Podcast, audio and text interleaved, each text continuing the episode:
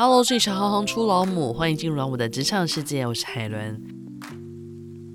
欢迎来到二零二三年一月号一百八十一期的《女科技人》电子报总编辑专访下集。让我们接续周二的性别平等议题，与总编辑文玲进行更深入的讨论与分享。觉得非常认同你刚刚提到的，就是，嗯，这间公司他怎么去看待人才这件事情？他会不会去关心？这个员工在他工作的过程当中，可能会面对到的方方面面的各种可能影响，不只是他工作层面，因为那个交织就真的很可能会因为他日常生活面对到的问题或是困境，影响到他的工作上的效率或是表现。嗯，台湾人有什么特色呢？大家呃，应该随手都可以写个十几条吧。那其中一个。我们都会说啊，我们刻苦耐劳啦，然后我们在过去有 呃有很好的经济发展啊。但这个其实显现出来的一个是台湾社会通常会太重视所谓功能性这件事情。嗯，我这一代的人可能从小长大，常会听到大人们会说啊，学那个没有用，就是不好啦。嗯，对不对？啊，他可以不好啦，你偶这边冲啥？就是常会有这样子的发言哦。台湾从战后还有过去政治，嗯，很现实的环境中，呃，整个社会站起来，整个社会发展到这样，确实是大家努力的结果。但是这种努力。背后呢，他有带着是说，呃，当然是有不得不为的努力，还有一种是政策发展上其实有呃很刻意导向一种所谓一种单纯的经济挂帅、发展挂帅这样子的概念了。所以至于到现在，就是我们对于譬如说艺术文化，就譬如说对于性、对于人生的追求，其实可能都要重新再盘整。那现在的年轻人，他们想的事情跟他们觉得想做，或是呃他们的职业，都跟我们当时的定义不一样。这个概念就是什么是价值？有时候我们是需要一些开眼界的故事。为什么外商的很多做法，我们应该认真的来思考它的台湾版是什么？因为外商他们就是 cover 很多，他们到很多国家去嘛，对不对？那当然每个国家每个国家的状况跟意义。那他们为什么全世界要联合倡议说，哎，我们公司在世界各地就是这样子的，我们尽量做到。呃，譬如说我以前听过说，他们公司重视呃员工的。性别比例，它在世界各地都是一样的，它并不会因为说到哪个地方去啊，他们国家本来女性念科学科技的人比较少，他们那边比例就比较低，那就没有，他们会尽量把每个地方都提起来。好，那我们当然说在台湾有台湾的情境，可是我们如何摆脱过去这种功能功用挂帅的，觉得说哦，我只要有能力的，哦，我只要能加班的，而去看到说。你知道我们以前在聊的时候，都会不自觉跑出一个字，哎，就是奴。哦，对，当然或是畜，有没有 社畜？对，我就觉得哦，好像不应该是这样，哎，对对对对。所以听更多人不同的做法，然后呢，也同样去发掘台湾各不同的做法。哎，那我就要再提到，是在前一年女科技人大会二零二一年呢，那在电子报上面有介绍，就是科技人学会的前理事长宋训莲，他有一个小型的公司，然后他的做法，我之前就一直邀请他一定要写出来，呃，在电子报上面有，大家可以查。他的公司叫微攻，微小的攻击，他很 humble，就是非常谦虚的词。对，那他就是一个本土的呃小型企业里面可以做的事情，而且他很早就开始做了弹性工时跟支持员工这件事。所以，我们大家就是台湾人，如果这么有创造力，台湾人这么有苦干实干的精神的话，我我们把苦干实干的精神拿来发展更好的公司制度，就很好啊。一定会有非常多元、不同的解决的方式。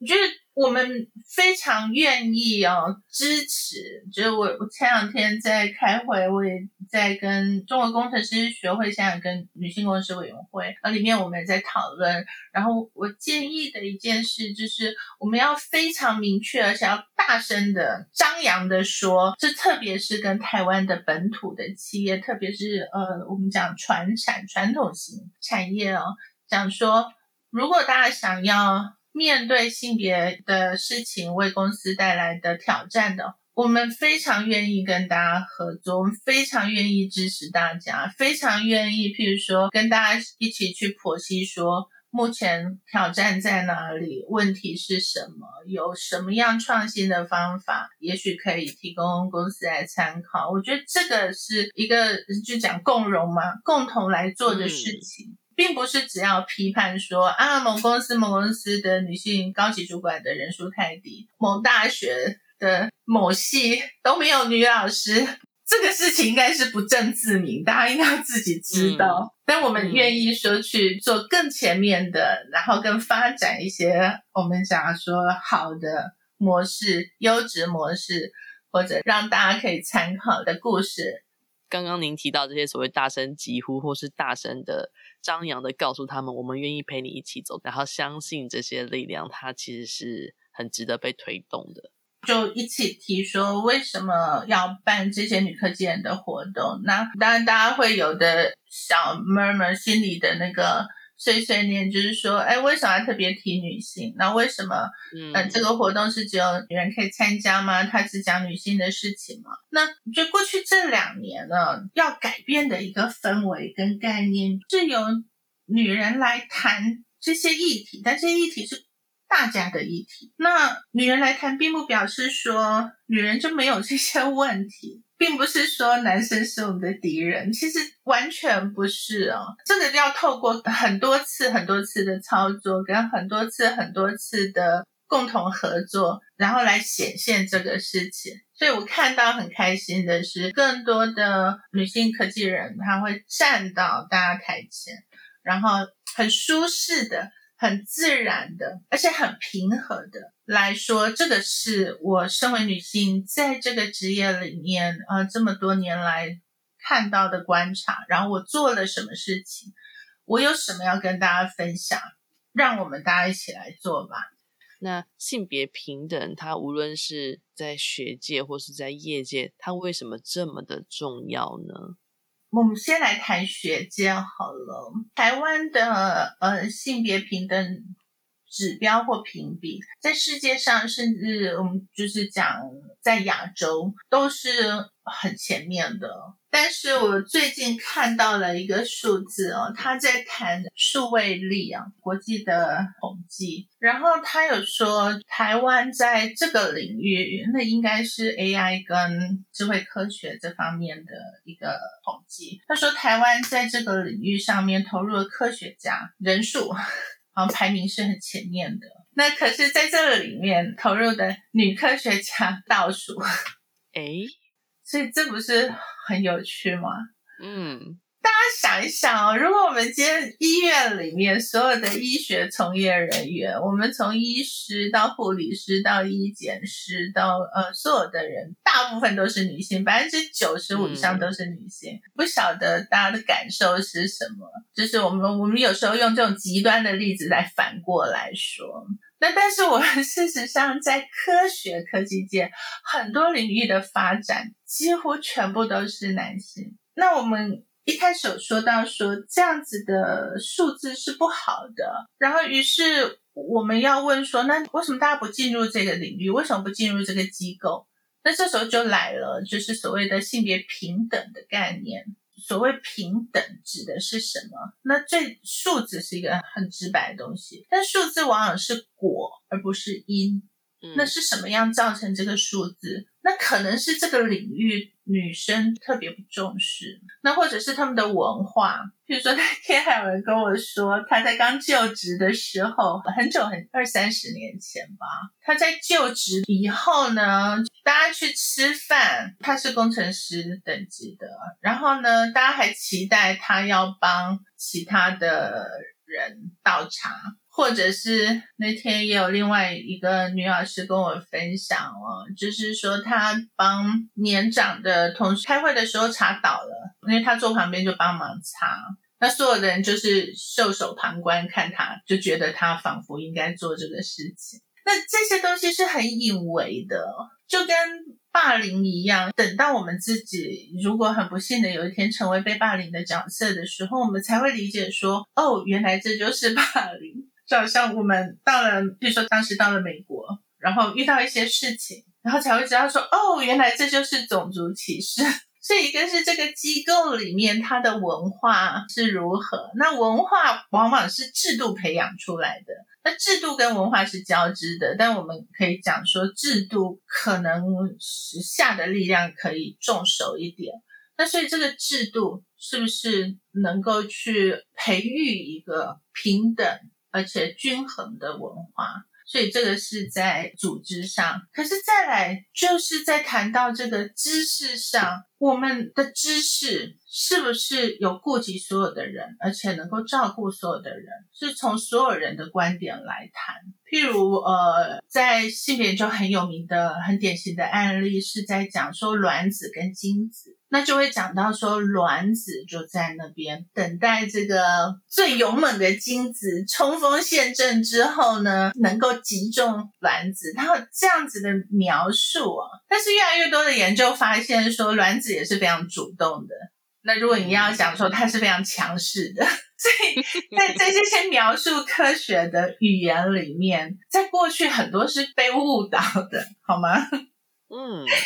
那所以这个知识本身是需要再重新检视哦，就好像也常常在谈的案例，安全带的设计是用美国白人男性的身高体重来设计的，那一直到了近期才有其他各种不同的身体，那当然是因为电脑科学的发展。它可以用数值模拟去做呃数学模型，就是你不需要真的把它做出来，因为那个 那个非常的贵，可以去模拟各种不同的人体，包含怀孕的人体，包含小孩子。那像这些都是在讲一个不重视性别或者是性别盲的知识发展。他可能在我们不知道的时候，其实是伤害了很多弱势的群体，很多弱势的没有被科学科技所所判定，或者是在他发展中不是在主流的这个对象的这些群体，所以他当然非常非常的重要。真的，我觉得听完之后，不知道每个人对于这个性别意识的心中的那个警觉性有多少？你刚刚提到的那个部分。我之前就有一个非常好的朋友，然后他是一个非常专业的口译员。前一阵子他陪着呃国外的客户呢，参与了大大小小的活动，然后最后在有一场餐会的时候，他不懂为什么主办单位呢主动帮他安排的位置呢，就刚好是要帮忙夹菜的位置。嗯，她是全场唯一一个女性，然后他说他不懂，他的专业是口译员。嗯，为什么他们把他安排在那个位置？那他最后有没有做呢？他最后当然是尽了地主之谊，然后觉得因为客户也是国外来的，所以他还是有服务了这个动作，只是他心中非常非常的不开心。真的是 是，所以那些大家所谓的看似你应该。这件事情，然后其他人的袖手旁观这件事情，我觉得这个观念应该要很彻底的改变。真的，所以性别它是在我们讲说生理上，我们每一个人的细胞它就是有性别的，在医学上有很多的定义。所以从这个生理开始，我其实昨天在带狗散步的时候，才会想到一些。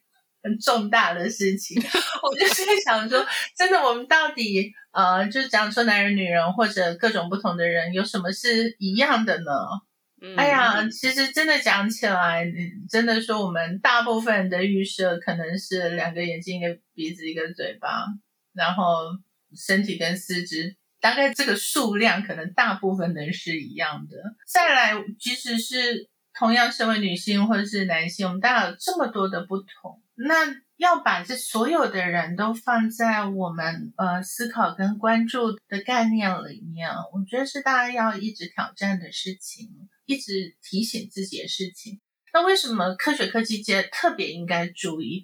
是因为我们之前有讨论过这样子的议题，就是科学在发展的时候，它有很多因素去影响它的发展。那其中一个因素就是说，哎呀，问题太难了，我们先把它简化好了。所以这个我们在讲说，在科学里面有没有一个线性化，就是那些复杂的、不确定的，或者是互相影响的那些项目呢，我们先把它放在一边，我们先来看清楚的影响，呃，很明显意见的。可能说它的影响是呃比较大的，比较容易看到的。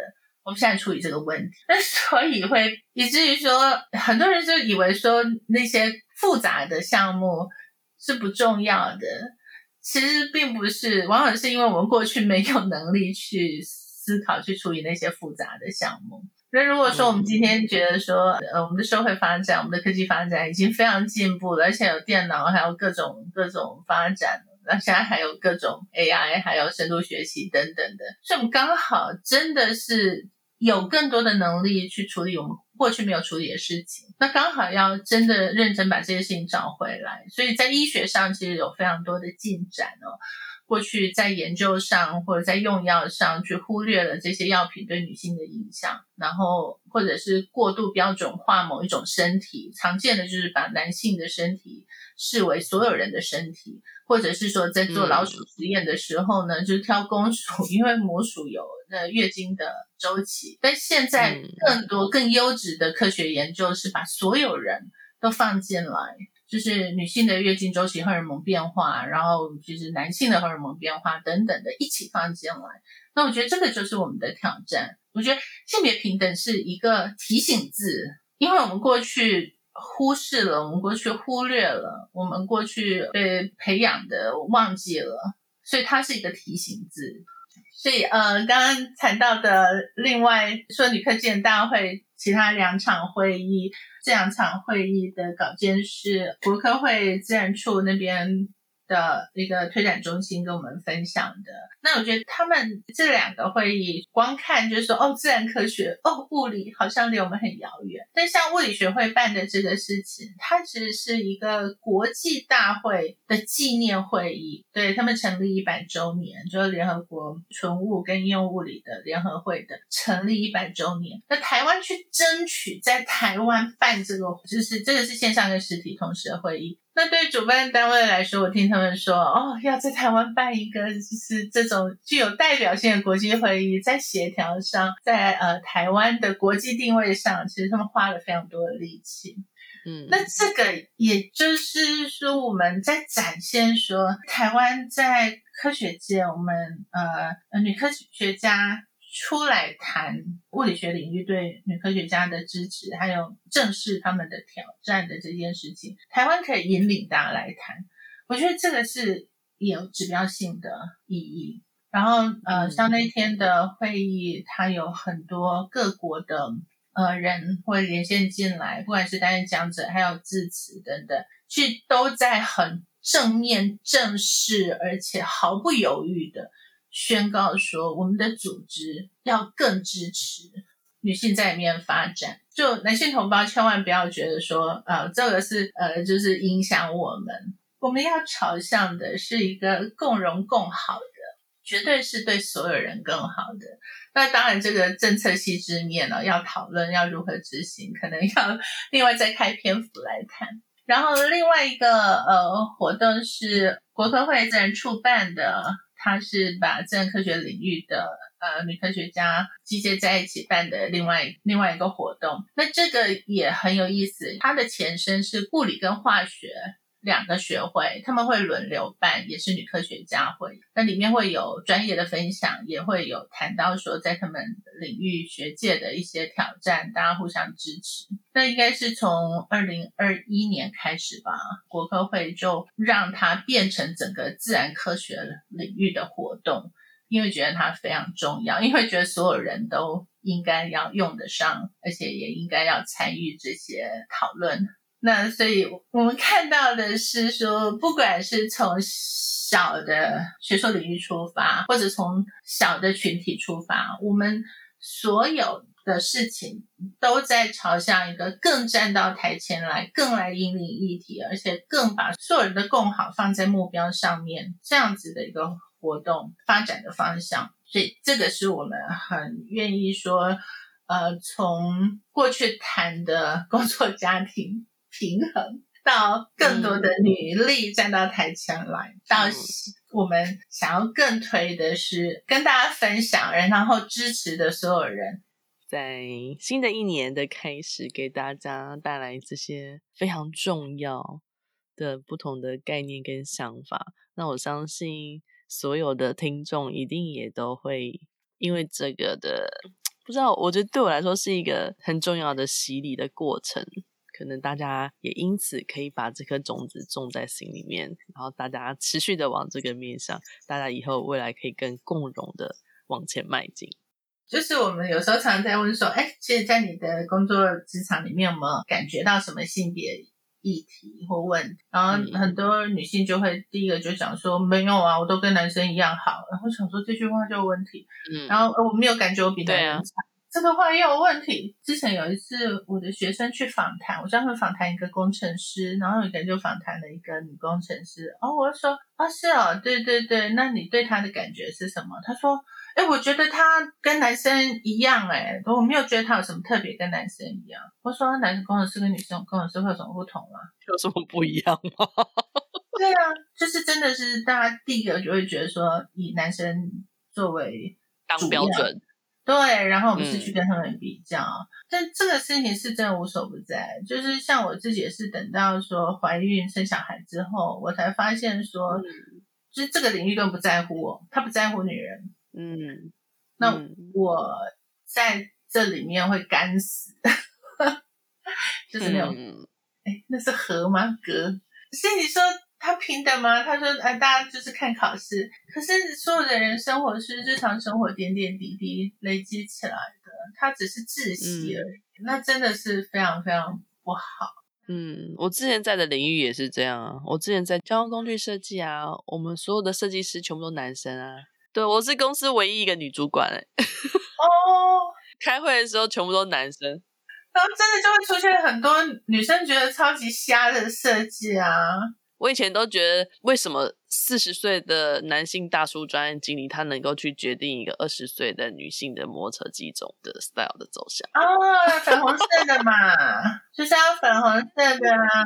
对对对，或者是就直接跟设计师说，就是要比较柔美。那什么是柔美？这这群设计师全部都是男生，他对于柔美的定义跟年轻女性柔美的定义又是有什么不同？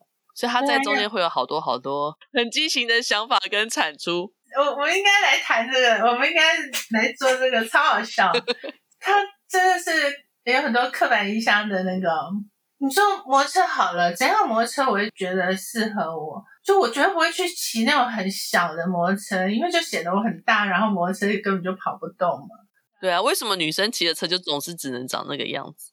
你自己的这个应该好好拿出来讲。哎呀，好期待哦！我们来做一集交通的，好了，交通产业领域的不可思议。好啊，那感谢你的时间。好，谢谢你哦，谢谢。听完今天的讨论，不知道有没有在各位心中激起什么样的共鸣与涟漪呢？本期电子报中有更多关于以上几场重要活动的详实记录，欢迎大家上网阅读。重要的议题需要反复的说，更要持续的做。我相信总有一天会达到我们想要的境界。希望大家喜欢今天的节目，我是海伦，我们下次见。